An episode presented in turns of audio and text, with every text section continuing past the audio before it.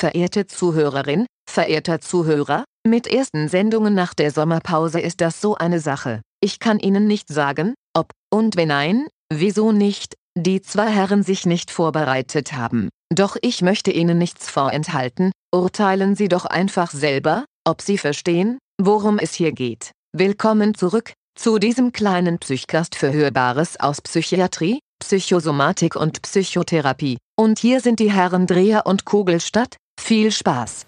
Jan. Hi Alex. Hallo Jan. Fangen wir mit einer Frage an, bevor wir alles andere gleich klären, ne? Mit den Zuhörern Okay. und so. Pass auf.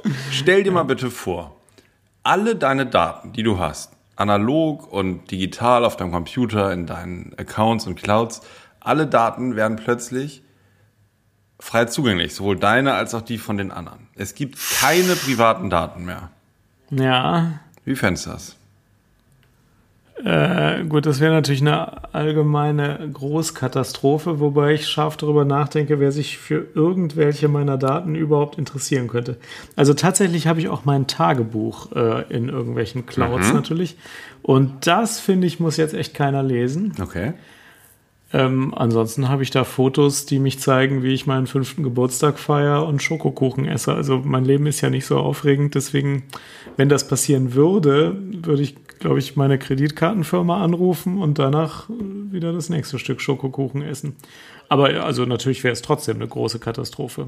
Also einige, Aber ja. ähm, ja, Ja, einige Zeitdiagnostiker, die sich so mit der Big Data-Frage und den Datensammlungen beschäftigen, die sagen, das ist die eigentliche Frage, mit der wir uns beschäftigen sollen. Wir müssen gar nicht mehr überlegen, ob das passiert oder dass, oder dass wir Datenschutz wollen, dass unsere Daten privat bleiben, sondern zukunftsgewandt wäre die Frage ähm, zu äh, ähm, durchzudeklinieren, ähm, was ist dann eigentlich? Ne? Und du hast Ja. jetzt von Katastrophe gesprochen. Warum wäre das eine Katastrophe? Ja, das ist so die, die allgemeine Grundüberzeugung, aber für mich selbst wäre es gar keine Katastrophe. Also Tagebuch ist, äh, ist das Einzige, was wirklich echt private Informationen enthält. Natürlich die ganzen Finanzsachen, äh, das müsste man natürlich schon regeln, aber darüber hinaus würden gar nicht solche Katastrophen passieren. Also du hast. Was würde denn- Mhm. Du sagtest gerade, für die einen wäre es vielleicht eine Katastrophe, für dich wäre es gar nicht so eine Katastrophe. Und damit hast du unser Thema gerade anmoderiert. Wie wir,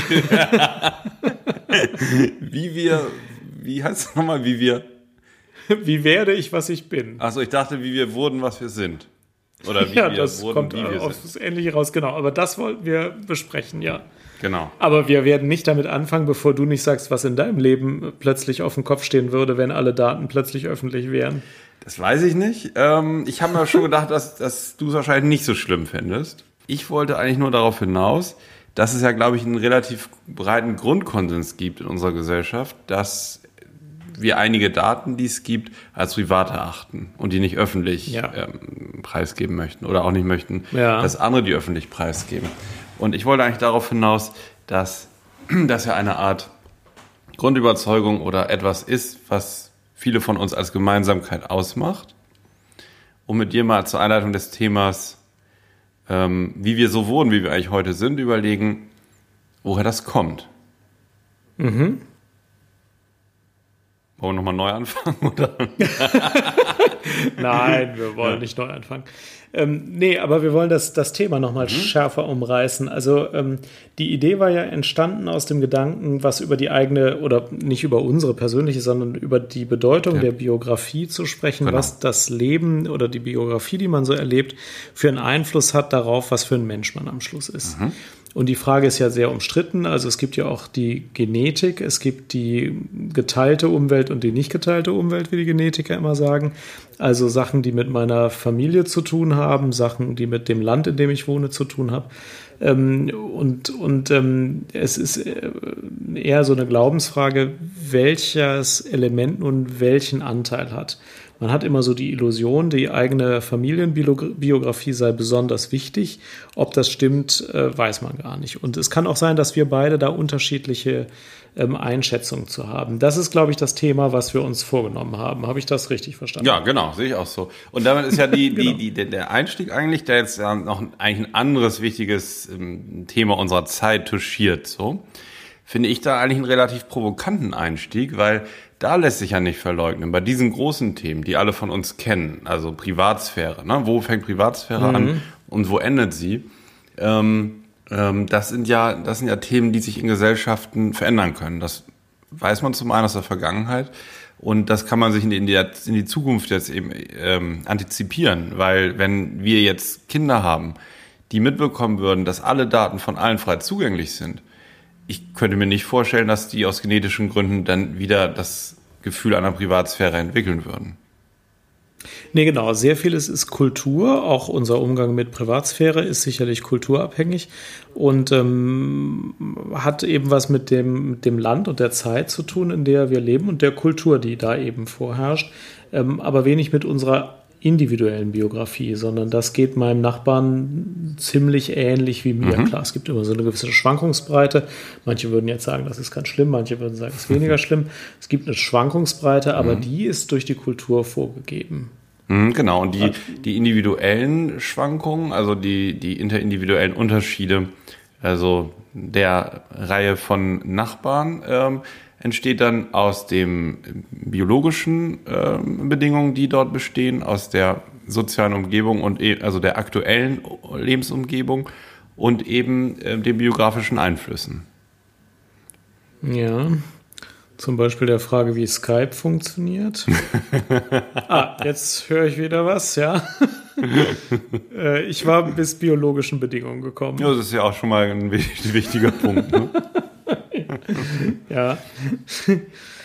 Ähm, genau, also biologische Bedingungen, ähm, äh, aktuelle soziale Umgebung, soziale Bedingungen, also viel ja. Geld, wenig Geld. Hm. Und in der Biologie hätte ich jetzt auch Temperament und so mit drin. Also, ne, wie, was man für Bedingungen von, von genetischer Seite mitbringt, was ja, wenn man das jetzt mhm. in Zahlen ausdrückt, ein relativ großer Teil ist. Also gibt ja ganz verschiedene Untersuchungen, aber um die 70 Prozent denkt man ja, kommt durchaus aus dem genetischen Bereich. Genau. Und der Rest soziale Umgebung und biografische Vorerfahrungen. Genau. Und äh, diese, also diese genetischen Anteile sind, sind erstaunlich hoch. Also die, die, also die Frage, welche Augenfarbe man hat, da glaubt ja jeder, dass das 100% Genetik ist und 0% geteilte oder nicht geteilte Umwelt. Aber bei Persönlichkeitseigenschaften wie Gewissenhaftigkeit, Offenheit für Neues oder so, wo wir immer denken, unsere Lernerfahrungen spielen eine Riesenrolle, ähm, da sind es auch gesichert mindestens 50 Prozent und vernünftigen Schätzungen nach in vielen Bereichen doch so zwischen 50 und 70 Prozent, die die Genetik ausmacht. Und das ist ja sehr viel. Wobei, genau, Wobei da ja auch diese Trennung zwischen jetzt irgendwie psychosozialen Einflüssen und genetischen Einflüssen ein bisschen obsolet zu sein scheint, ne? weil sich ja die, die Genetik mit verändert durch die Umwelt. Also durch Sachen, die ich zu mir ja. nehme, durch Sachen, die ich an Traumata, Mikrotraumata oder so erfahre, ähm, mhm. sich das durchaus im genetischen Material abbildet und auch so biologisch weitergegeben wird an folgende Generationen oder der Körper sich eben auch biologisch mit verändert. Von daher also wird es wahrscheinlich, könnte ich mir vorstellen, wenn wir jetzt in, in, die Zukunft gucken, irgendwann gar nicht mehr so unterschieden werden. Das wird wahrscheinlich irgendwann ein alter Hut sein, dass man sagt, früher hat man so unterschieden ne, zwischen irgendwie Erlebnis und, und Genen und der und den aktuellen Interaktionen oder so. Ja, das stimmt. Das Erleben genetische äh, Informationen ändern kann. Die Methylierung der Gene kann verändert werden und das kann auch über mehrere Generationen weitergegeben werden, sodass die Frage, welche Gene aktiv sind in einem bestimmten Individuum, tatsächlich von erfahrenem äh, beeinflusst wird. Wie groß jetzt dieser Einfluss ist, ist schwer zu sagen, aber dass es den Einfluss gibt, ist auf jeden Fall so. Ja. Ähm, und das ist ja nur die, die, die eine äh, Kränkung äh, für, die Biolo für die eigene Biografie, dass die Genetik so wichtig ist. Die zweite Kränkung für die eigene Biografie ist, ähm, jenseits von der Genetik gibt es die sogenannte geteilte Umwelt und die nicht geteilte Umwelt. Die geteilte Umwelt ist all das, was ich jetzt zum Beispiel mit meinen Geschwistern und meinen Nachbarskindern gemeinsam habe. Also ich lebe und es ist äh, Krieg äh, oder es ist eben kein Krieg. Ich lebe in einer Demokratie.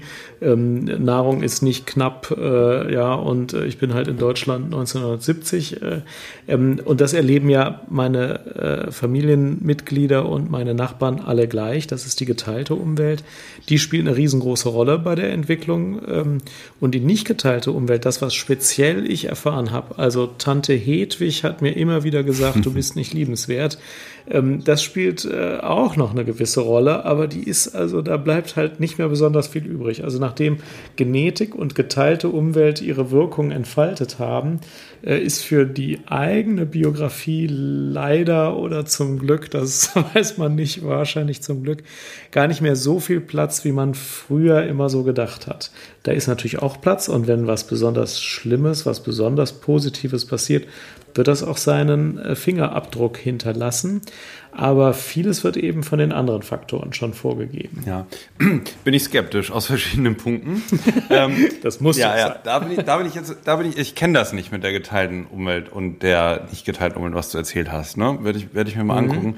Ich bin da aus einem Punkt skeptisch, weil du hast ja beschrieben, also das dem kann ich erstmal total folgen. Das glaube ich auch. Also ob Tante Hedwig jetzt gesagt hat, du bist liebenswert oder du bist nicht liebenswert, das ist gar nicht so wichtig. Also diese, dieser biografische Einfluss kann ein Individuum vielleicht gar nicht so verändern. Mhm. Aber wenn wir jetzt an diesen Identitätsbegriff mal gucken, ne? also Identität, vielleicht ganz kurz zusammengefasst, wenn, wenn ich es jetzt mal so ähm, aus dem Stegreif versuche, ist ja das, wie ich mich selber sehe und was ich glaube, wie die anderen mich sehen. Ja? Dass ich jeden Tag eine Idee davon habe, wer ich bin und als für was andere mich halten. Mhm. Ähm, da ist, glaube ich, viel wichtiger, wie ich die eigene Biografie, also wie ich das, was ich so erlebt habe und ähm, äh, hinter mir habe an Entwicklungsschritten, wie ich die selber bewerte. Also ob ich, ob diese Tante mir völlig wurscht ist vielleicht, ne, und ich sage, ja. naja, ich bin ja eigentlich ganz zufrieden mit meinem Leben und ähm, äh, diese Tante hat eigentlich keine Bedeutung. Oder ob ich dem, so wie Tante Hedwig das damals immer gesagt hat, eine große Bedeutung beimesse. Mhm. Und das, ob ich mhm. das tue oder nicht, stimme ich durchaus mit dir überein, hat, glaube ich, auch viele, hm, viel mit der eigenen Persönlichkeit zu tun, wie ich mit sowas umgehe. Das können wir vielleicht gleich nochmal ein bisschen weiter aufschlüsseln, was da die Unterschiede sind. Also, ne, die real, wie es real war, ist, glaube ich, gar nicht so wichtig, wie die individuelle Interpretation, die ich, also ob ich meiner Biografie irgendwie in Sinnen gebe, ob ich das einordnen kann, was mit mir passiert ist. Oder ob vielleicht Sachen passiert sind, die ich gar nicht bewusst verarbeiten kann, die ich nicht verstehe, die aber Unbehagen machen oder die Ängste auslösen oder. Ja, ich verstehe das sehr gut mhm. und ich stimme dir auch hundertprozentig zu. Also die Biografie bietet ähm, Materialien an. Mhm und welche ich davon in welcher Form in mein Selbstbild übernehme, da gibt es Unterschiede. Man sieht das ja oft an Geschwisterkindern, die eigentlich äh, die gleiche Familienbiografie äh, erlebt haben. Mhm. Und für das eigene Selbstbild sagt der eine, äh, ich bin äh, ein Arbeiterkind und habe durch äh, stetiges Arbeiten mir aufgebaut, was ich geworden bin. Und das andere sagt, ähm, weil Tante Hedwig mich immer so gekränkt hat, ist aus mir mhm. nicht viel geworden und ich habe jetzt noch mit einem schlechten Selbstbewusstsein zu tun.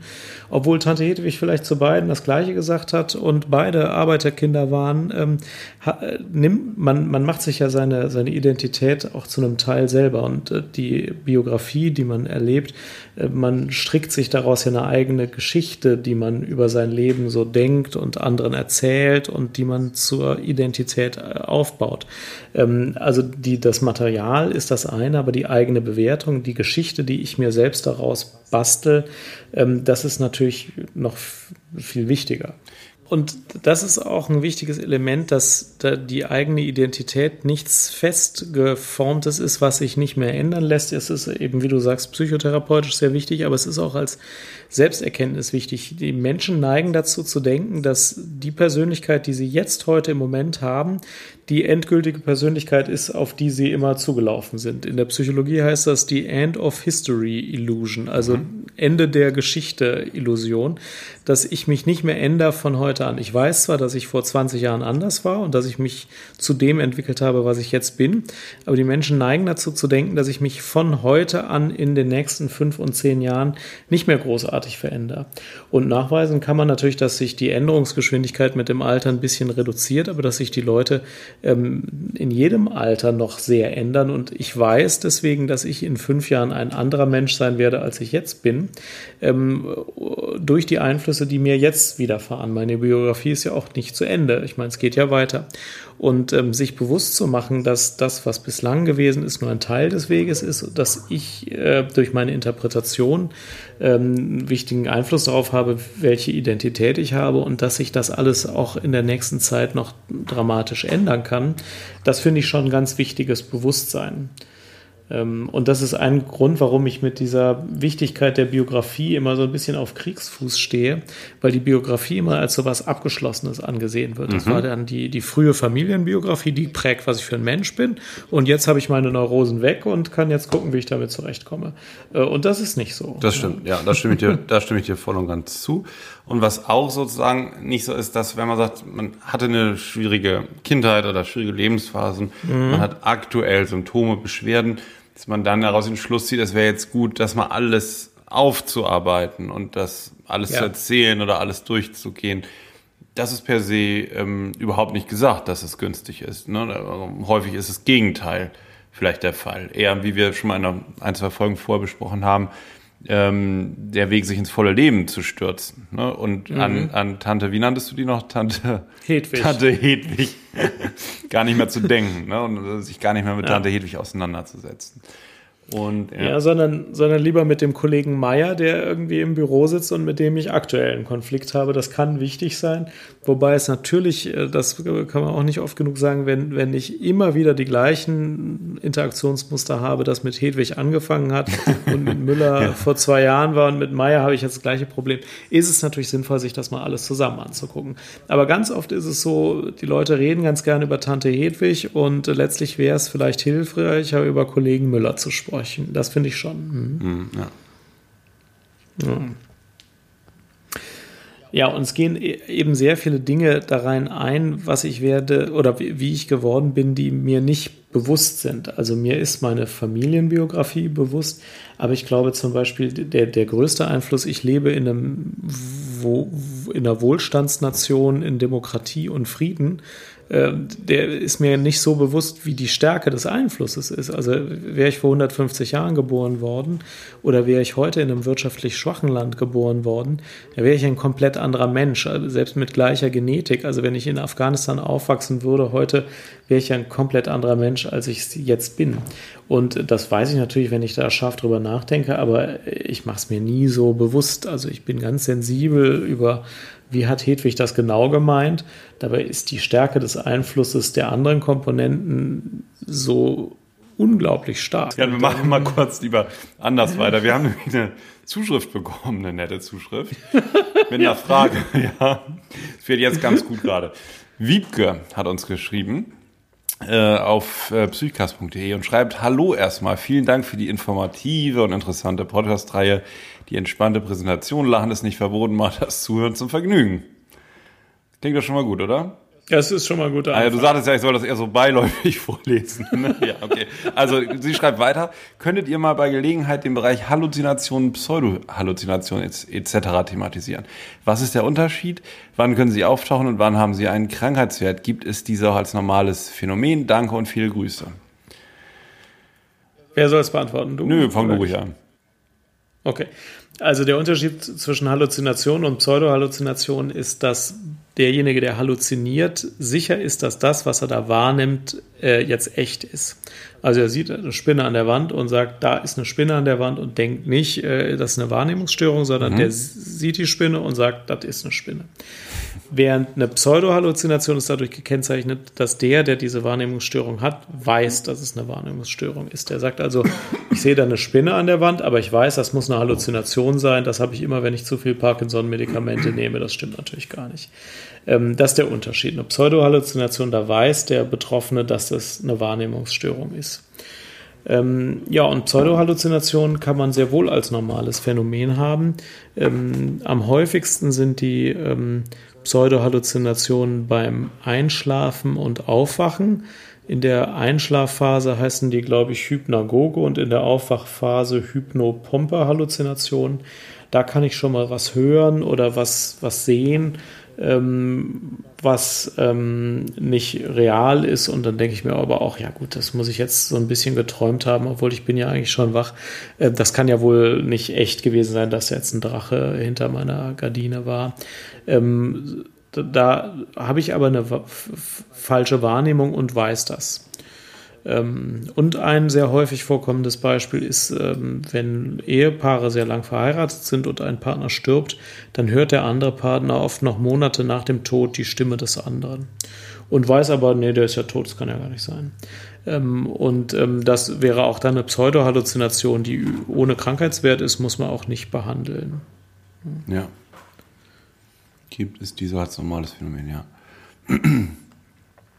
Richtige Halluzination gibt es eigentlich nicht als normales Phänomen. Also wenn man eine Halluzination hat und eine Wahrnehmungsstörung hat und keine Distanz dazu hat, also wirklich denkt, das sei jetzt real, dann hat das auch Krankheitswert.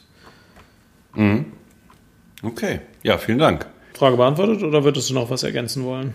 Ich würde es erstmal nichts ergänzen wollen, ähm, sondern würde mal abwarten, ob Wiebke jetzt eine Beschwerde schickt oder ob das erstmal so okay ist. Oder? Ja. Gut. Hast du noch eine Fundsache? Ja, habe ich mir aufgeschrieben. Hat mir mal wieder eine Patientin oder ein Patient gesagt. ähm, unter Fundsachen habe ich mir aufgeschrieben, die Technik des Kostümierens. Äh, und das kann man eigentlich nur als Beispiel verstehen. Die Patientin war es, glaube ich, hat gesagt, wenn sie, also sie will sich überzeugen, zum Beispiel Sport zu machen und schafft das normalerweise nicht so gut, weil sie, wenn sie einmal auf dem Sofa sitzt, das nicht hinkriegt, Sport zu machen. Und sie hat für sich die Technik erfahren, wenn sie sich die Sportkleidung anzieht, also sich so kostümiert, wie das Verhalten, das sie wünscht, später äh, nahelegt, dann fällt es ihr viel leichter, auch loszulaufen. Mhm. Das finde ich total plausibel. Also mhm. ich kenne es auch, dass man auf dem Sofa sitzt und sich denkt, ich habe keinen Bock zum Sport. Ja. Aber wenn man dann die Turnschuhe anhat und die ganze Sportkleidung, dann läuft man ja praktisch von selber los. ähm, ja. Das könnte man bei anderen Sachen auch machen. vielleicht gleich nach dem Aufstehen Kittel anziehen, dass man dann gut in, dass man schnell in die Klinik kommt, dann wie von selber. ja, das könnte ich mal probieren. Also so ist es gemeint, jetzt übertragbar, oder? Auf, auf oder nur, ja, genau. Ne, also, ja. dass man das Verhalten, das man von sich selber wünscht, dass man es öfter zeigt, dass man das dadurch begünstigt, dass man sich so kostümiert, wie es zu dem Verhalten passt. Ja, das glaube ich hundertprozentig. Ja. Oh, also, da, ähm, da braucht man, glaube ich, nicht esoterisch veranlagt sein, um das zu glauben. Also, so Polizisten, wenn die ihre Uniform anhaben, dann Absolut. halten die wie automatisch die zu Schnellfahrer an.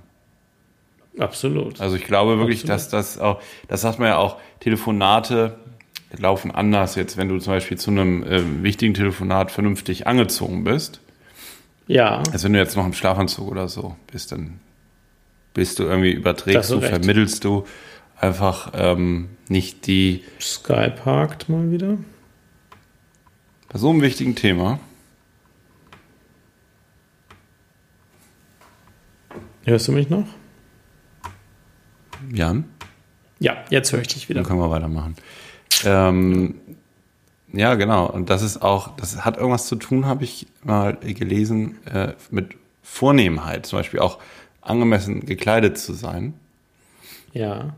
Ja, auch wenn, wenn man alleine zu Hause ist und am Schreibtisch sitzt, wenn man dann vornehm, also es ist jetzt so ein bisschen altmodisch irgendwie, aber ja. vornehm gekleidet bist oder dem Anlass angemessen, Ähm, zum Beispiel, wenn du Psychopharmakotherapie to go schreibst, ein wichtiges Buch mit seriösen Inhalten und du schreibst es im Anzug und nicht morgens im Schlafanzug, mhm. erzielst du ein besseres Ergebnis. Interessant, ja. Aber kann ich mir sofort vorstellen, ja. ja. Das ist gut. Ja. Und das kann man okay. ein bisschen steuern, das, was die Patientin sagt. Ne? Das kann man nutzen. Das kann man gut steuern, ja. ja. Muss man ja. Das war mein, mein Fundstück der Woche. Was ist dein Fundstück der Woche? Was hast du Neues erlebt? Ähm, ich, ich hatte einen Artikel gefunden gestern zufällig, den fand ich interessant. Der war schon von 2011 auf der Zeit. Den verlinke ich nochmal. Und der heißt, äh, wie heißt der? Gute, nee. Hm. Warte, hab's gleich. Gute Laune auf Befehl, positives Denken. Mhm. Und ähm, es gibt ja so positive Psychologie und so ein Kram, ne? Ich weiß nicht, ob du das, mhm. ob du das kennst oder mhm. sogar ein An Klar, Anhänger ja. bist. Und in diesem Artikel ja. stand jetzt eigentlich schön drin, dass das für viele überhaupt nicht passend ist und auch gar nicht positiv ist. So dieser Klassiker der Literatur ist ja Sorge dich nicht lebe, ne, von Dale Carnegie. Ja. Mhm. Es gibt ja aber jetzt auch so einen Verein und Eckhard von Hirschhausen promotet das. Hier ist eigentlich ganz schön beschrieben, dass es in vielen Fällen eigentlich gar nicht gut ist, sondern dass der Ausdruck oder das Erleben negativer Gefühle viel zielführender und lösender sein kann, die eigene Lebenssituation so zu verändern, dass es einem wieder besser geht, anstatt ähm, ein, ein positives Gefühl zu erzeugen, was ja zweifellos möglich ist aber was dann nicht unbedingt die Intention ähm, auch verbessert, ne? die, die, ähm, mm, die Gerichtetheit so im Leben. Also praktisch, dass das Empfinden von Leidensdruck erforderlich ist, um eine Änderung äh, hervorzurufen. Und wenn ich immer so alles akzeptiere, dass ich dann auch nichts ändere, ist das gemeint? Mm, genau, dass ich dann zwar ja. ein positives Gefühl habe und vielleicht zwischenzeitlich positiver erlebe, aber dass es mittelfristig jetzt gar nicht zur Verbesserung meiner Gesamtsituation beiträgt.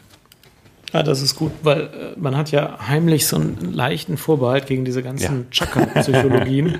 so, ach nee, ich mhm. bin in Ordnung, wie ich bin. Und dann denkt man sich, ja, sicher bin ich in Ordnung, wie ich bin, aber ich könnte mich auch ein bisschen ändern. Und äh, da, da ist natürlich auch, auch, das ist natürlich auch wahr, weil äh, immer sich wohlzufühlen ist auch nicht das Ziel der ganzen Sache, sondern hin und wieder sich realistisch zu sehen, ist auch nicht mhm. verkehrt und das muss ich auch nicht ausschließen. Ja, und darunter ist ein Buchtipp unter diesem Artikel, also ich verlinke ja. den mal.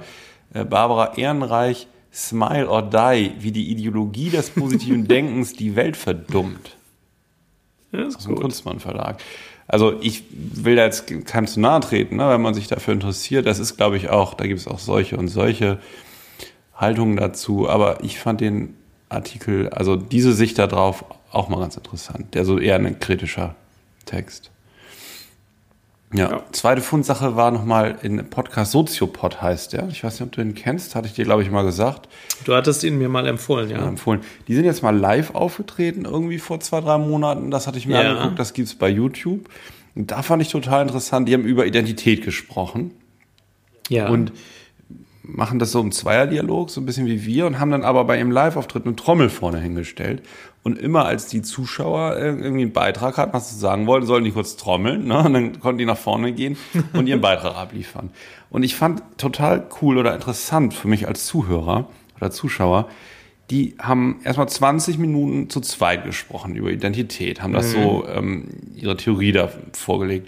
Und ich fand das alles total schlüssig und konnte das total gut nachvollziehen. Und jeder Einzelne, der dann aber gekommen ist und gesagt hat, hm, ja, Moment, mir fehlt aber jetzt der Aspekt. Was ist denn mit dem Aspekt hier? Ne? Ihr habt das noch vergessen. Ne? Und in dem Punkt würde ich euch widersprechen.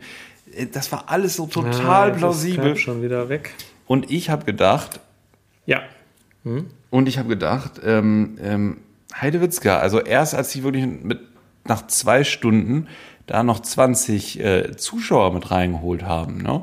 da hatte man erst langsam das Gefühl, okay, jetzt sind langsam wirklich auch mal die verschiedensten Aspekte beleuchtet. Da kamen dann Politikwissenschaftler, Psychologen, was weiß ich, aus den verschiedensten Bereichen einfach noch so äh, Beiträge. Da habe ich gemerkt, wie, wie wenig man zu zweit eigentlich von einem Thema überhaupt so beleuchten kann ne, sondern dass da ganz viele ähm, Einwände und ähm, Hinweise fehlen einfach. Alexander, es heißt ja, wer von Schiffen spricht, möchte eine Reise tun. Und äh, entnehme ich deinem Beitrag richtig, dass wir auch mal eine Live-Sendung machen wollen?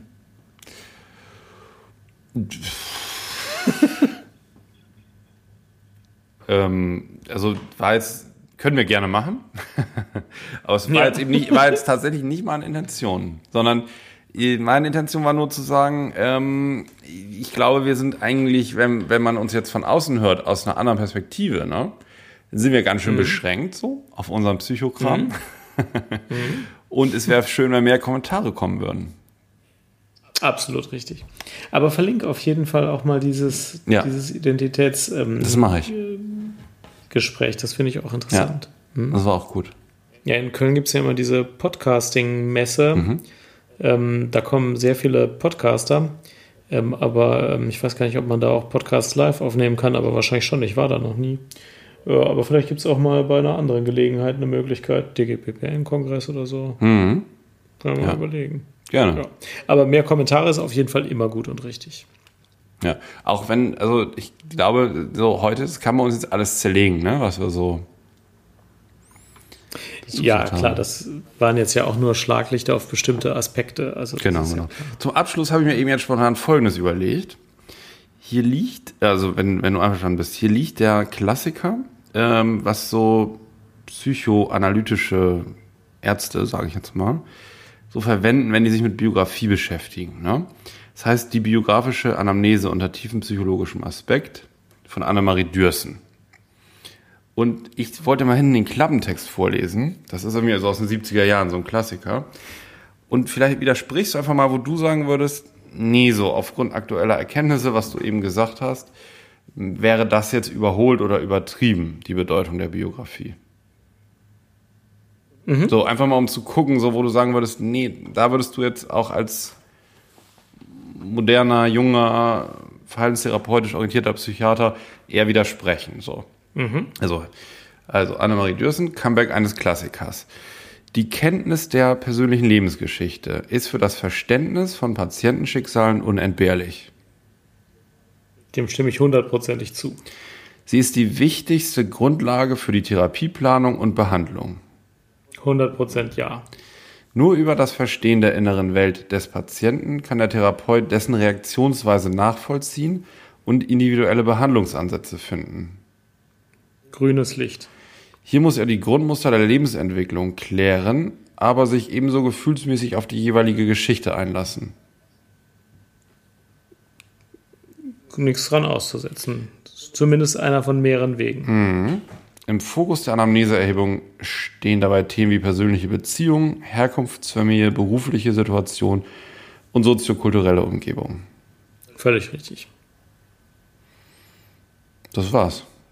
Ja, hat sie hundertprozentig recht.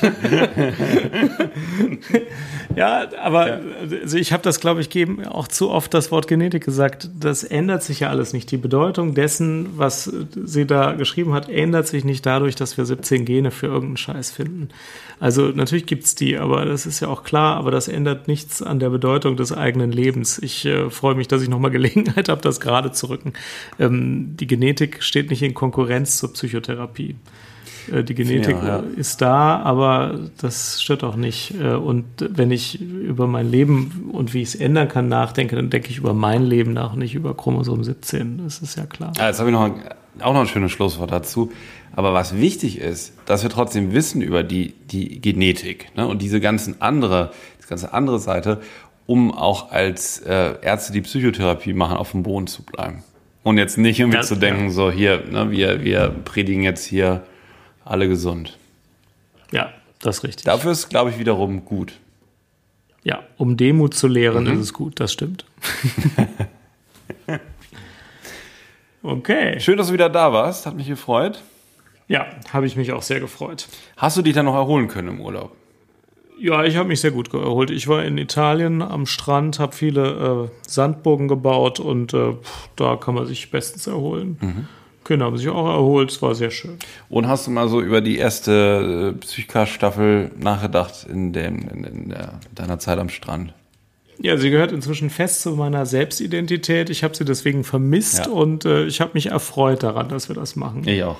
Ja, fand ich auch gut und hat mir fast jetzt ein bisschen zu lange gedauert. Ich freue mich, dass wir jetzt wieder da sind und hoffe, dass wir dieses Jahr noch mindestens äh, zehn Sendungen hinbekommen. In zwei Wochen wird die nächste sein. Genau. Also, Alles klar. vielen Dank fürs Zuhören. Viel Spaß beim Fortleben der eigenen Biografie, liebe Hörer. Genau. Und beim Kommentieren dieser Sendung. Genau. Bis dann. Tschüss. Tschüss.